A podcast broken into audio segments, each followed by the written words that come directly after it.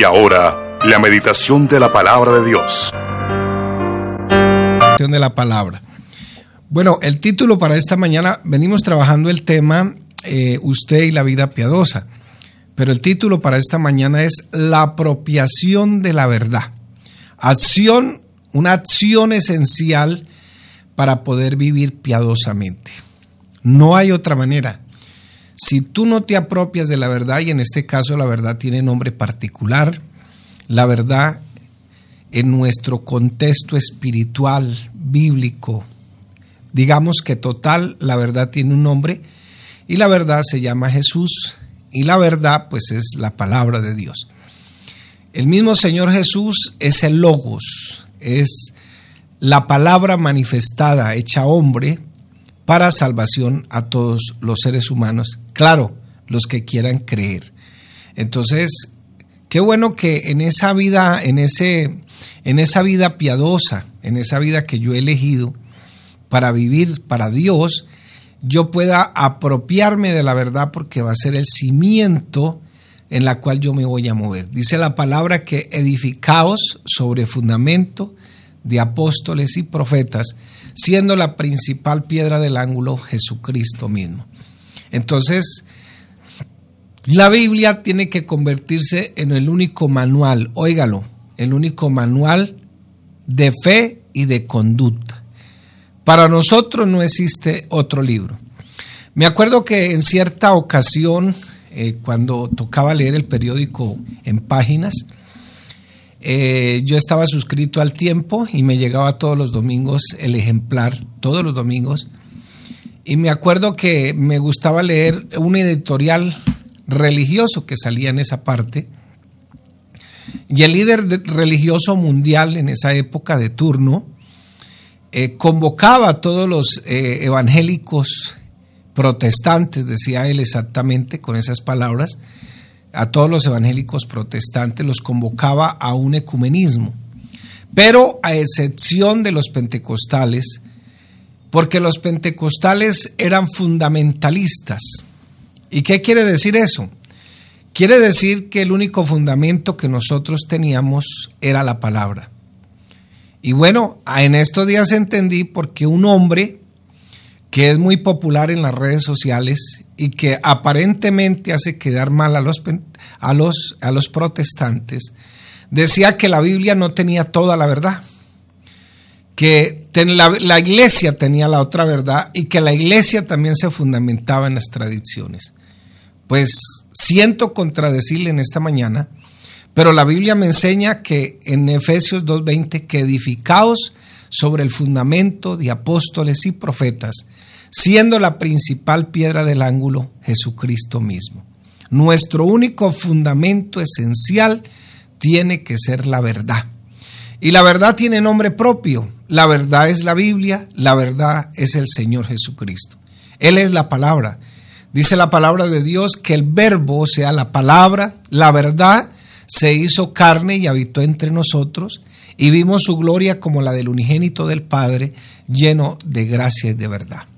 Santiago 1.22 dice, pero sed hacedores de la palabra y no tan solamente oidores, engañándoos a vosotros mismos.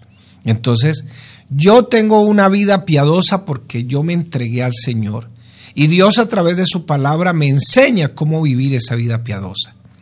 Entonces es esencial que nosotros entendamos que nuestro fundamento para poder vivir la vida piadosa es esencial, es esencial. No hay otra manera de que yo tenga una guía, una conducta, un libro que me enseñe cómo guiarme, un libro que me da las bases éticas para poder vivir la moral que Dios quiere que yo viva en esta tierra.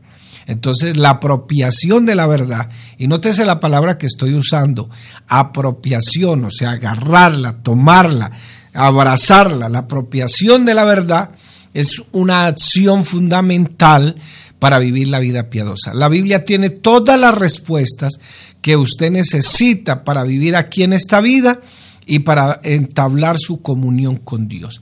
De pronto la Biblia no le va a hablar del ADN, no le va a hablar de los ovnis, no le va a hablar de ciertas cosas que usted de pronto curiosamente quiera saber. No le va a tener toda la respuesta en el sentido científico porque el objetivo de la Biblia no es demostrar si Dios existe. El objetivo de la Biblia, como es un libro de fe, pero que esencialmente eh, ha soportado todas las críticas y las soportará, y ha soportado todos los argumentos científicos, la Biblia esencialmente tiene que ser mi manual de fe y de conducta. Yo no puedo ser cristiano si no tengo la Biblia.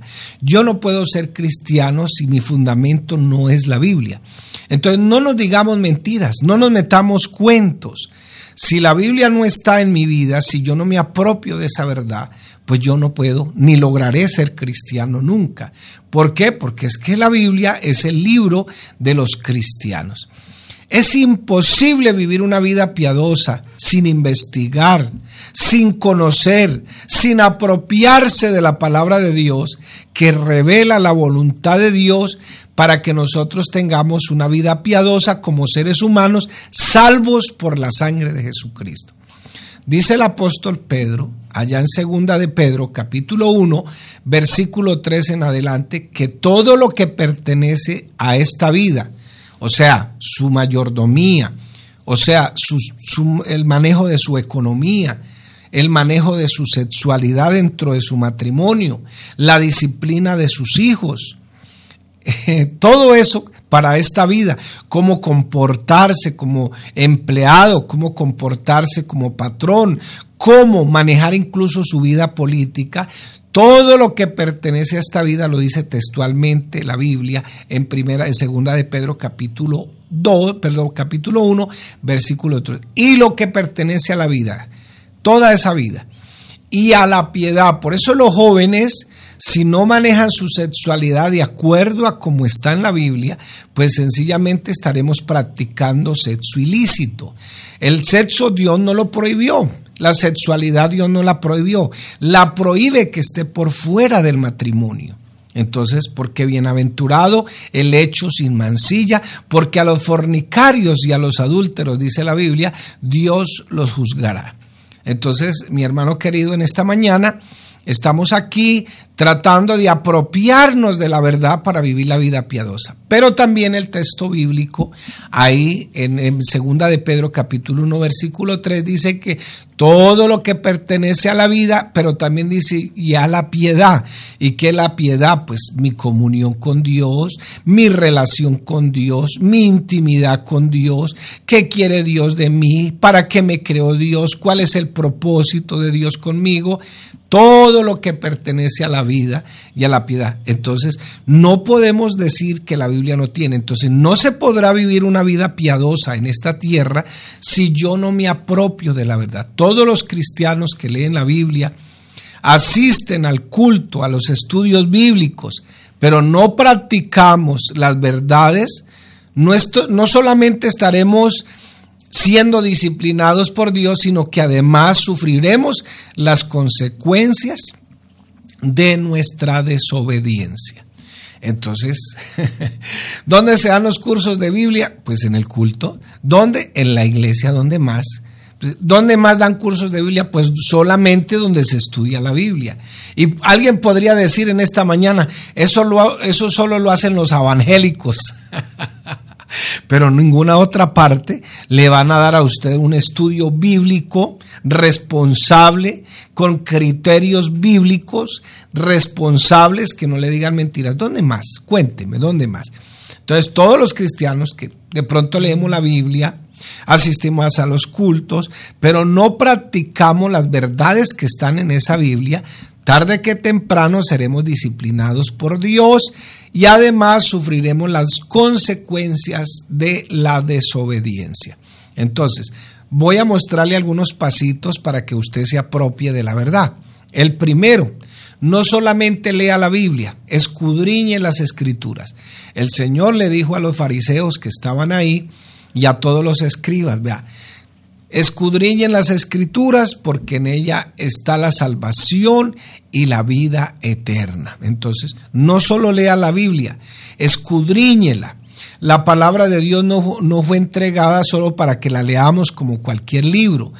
para que la utilicemos, no para que la utilicemos como una simple lectura devocional y que solamente nos gusta apropiarnos de las promesas y hasta ahí no más. Entonces, incluso promesas que ni siquiera son para nosotros, que alguien las tergiversó y dijo lo que no era.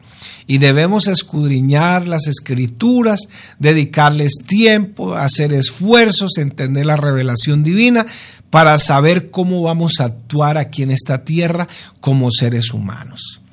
La Biblia debe ser nuestra única regla de fe y de conducta. Es, lamentablemente, una vez un hombre me llamó y me dice, ustedes están muy equivocados porque ustedes solamente leen la Biblia. bueno, yo leo otros libros, pero no, no, no está lo que Dios quiere que yo haga, sino solamente está en la Biblia. En otros libros, pues interesante tener conocimiento, aprender, nos dan algunas pautas para la vida, muy sabroso, pero él me decía que yo era un ignorante porque solamente leía la Biblia. Bueno, es que solamente queremos vivir para Dios y queremos apropiarnos de esta verdad para poder vivir esa vida piadosa que Dios me pide a través de la palabra. No es contradicciones. No es que yo pertenezco a esta religión y mis padres ahí, me voy a morir ahí. No, eso son tradiciones. ¿Qué prefieres? Vivir como un salvo, vivir como una persona piadosa que le teme realmente a Dios. Y para saber qué es lo que Dios quiere, pues lógico que tengo que saber que la Biblia es la única regla de fe y de conducta. Segundo puntico para que lo tenga en cuenta ahí. Sujetémonos a la palabra y sujetémonos a nuestros líderes, esos líderes que nos enseñan la palabra, que están capacitados para interpretar y para enseñar la verdad. Así de sencillo. Gente que le teme a Dios, gente que sabe y que tiene la palabra como su única regla de fe y de conducta, gente que sabe que la revelación tiene que venir a través de la iluminación del Espíritu Santo. Entonces, ¿Por qué no sujetarnos? Al fin y al cabo, usted conoce un buen líder porque la Biblia dice que por sus frutos los conoceréis. Usted eh, solito, nosotros solitos, si no nos sujetamos a nuestros pastores, a nuestros líderes que han dedicado, que dedican el tiempo al estudio, a la interpretación, que practican, que enseñan las verdades de la Biblia, no podemos entender los aspectos morales y doctrinales que, no que, que simplemente lo entendemos leyendo como simples lectores. Entonces, para eso Dios ha puesto a un siervo ahí. Dice la palabra que eh, él, ha constituido a algunos como apóstoles, a otros como profetas, a otros como evangelistas, a otros como pastores y maestros, para la edificación de los santos, para la obra del ministerio. Entonces, ahí está. Y todos los pastores que pasen por la iglesia tendrán diferentes dones alguno el de evangelista, alguno abarcará todos, el apóstol, abarcará todos los ministerios, el otro será un evangelista, el otro será un, profeta, y un profeta es aquel predicador que escudriña, que se mete por allá en lo más íntimo del ser humano, porque Dios le da ese don, esa cualidad para que lo haga. Puede decir incluso palabras duras y la gente no se va a sentir ofendida, al contrario, va a ser una bendición y va a decir, uy, qué bendición, sígame predicando así.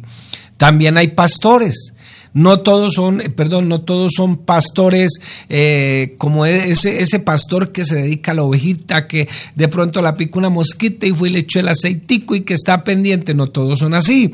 Otros son maestros, van más a lo profundo, escudriñan más, interpretan de la mejor manera la palabra de Dios, esas verdades para que usted y yo las podamos vivir para la gloria de Dios. Dios llamó a hombres de una manera especial, le dio dones especiales para perfeccionar a los santos, dice la palabra de Dios, es decir, para que conozcan la verdad y se conviertan en cristianos maduros en el Señor hasta que lleguemos a la plena y completa medida de Cristo.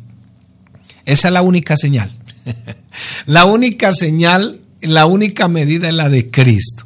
Dice Efesios capítulo 4, versículo del 11 al 13, y él mismo o sea, el Señor Jesús, constituyó a unos apóstoles, a otros profetas, a otros evangelistas, a otros pastores y maestros, a fin de perfeccionar a los santos para la obra del ministerio, para la edificación del cuerpo de Cristo, o sea, la iglesia, hasta que todos lleguemos a la unidad de la fe y del conocimiento del Hijo de Dios, a un varón perfecto, a la medida de la estatura de la plenitud de Cristo usted podrá de pronto tener algunas controversias con usted mismo. No, pero es que hay pastores que tal cosa. Es cierto, no podemos negarlo.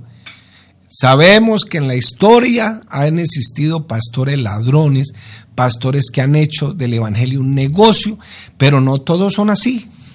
Y usted no tiene excusa para que lo evalúe por sus frutos. ¿Y hasta dónde debe sujetarse usted? Hasta cuando el pastor no quiera pasar por encima de la palabra.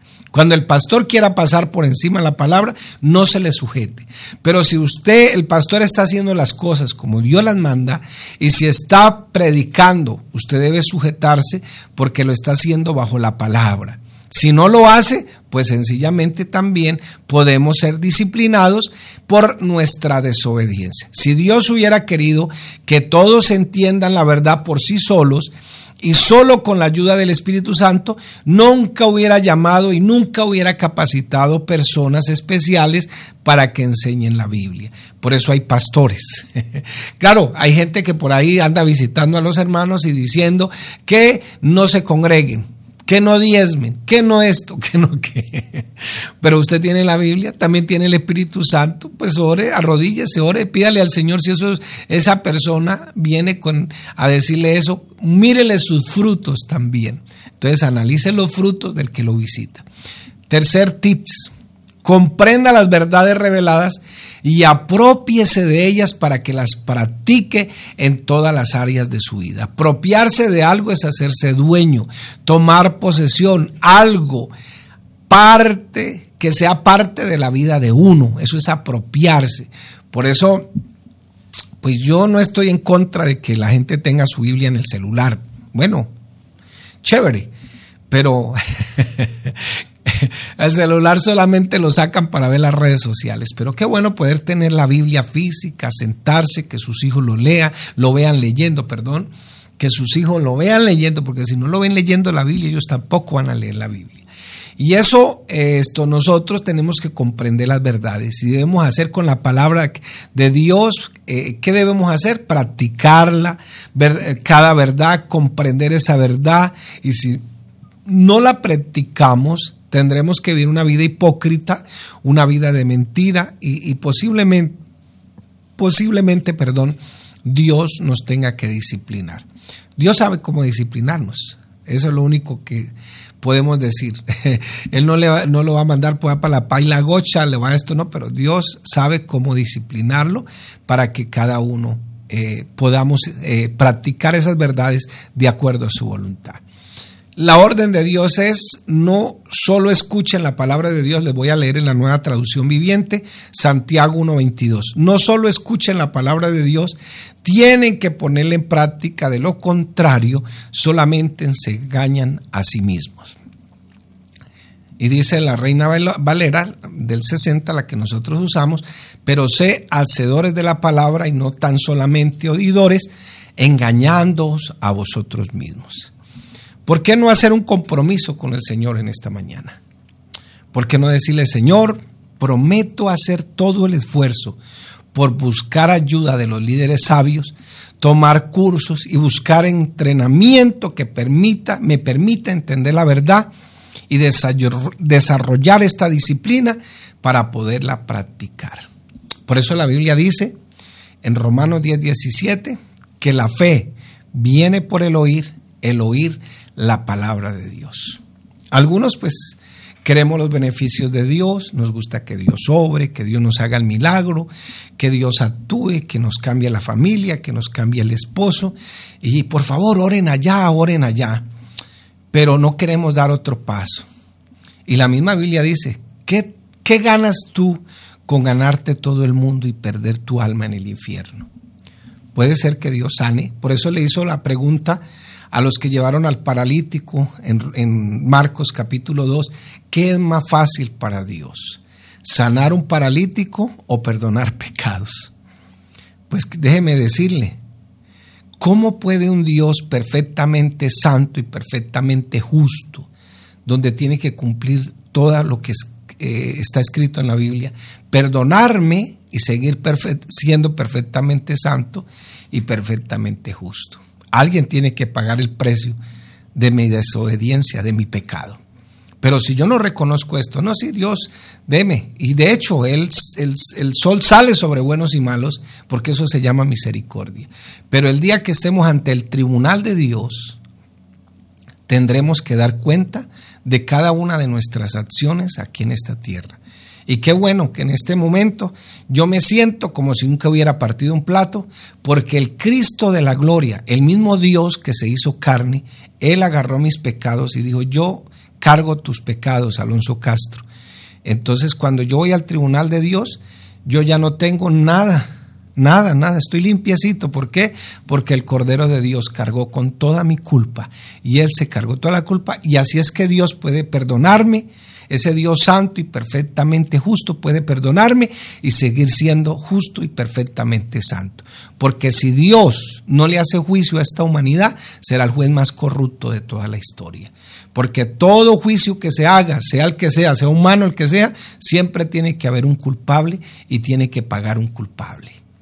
Entonces, mi hermano querido, yo creo que Dios eh, nos ha dado su palabra, tenemos que apropiarnos de esa verdad para poder vivir para la gloria de Dios. Qué bueno que usted en esta mañana diga, voy a hacer un esfuerzo, un esfuerzo tremendo eh, para que, Señor, vivir de estas verdades. Voy a buscar la iglesia, voy a buscar quien me, me ayude. Bueno, voy a buscar quien me enseñe la palabra de Dios. Pero ojo, la Biblia dice, por sus frutos los conoceréis.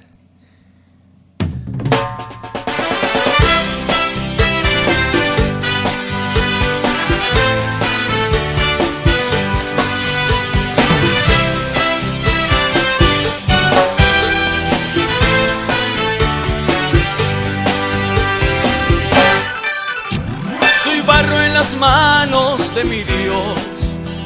Con mucha paciencia Él moldea mi vida para hacerme un vaso de honra.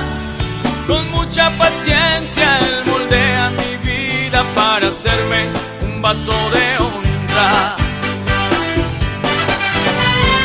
Quiero ser un vaso de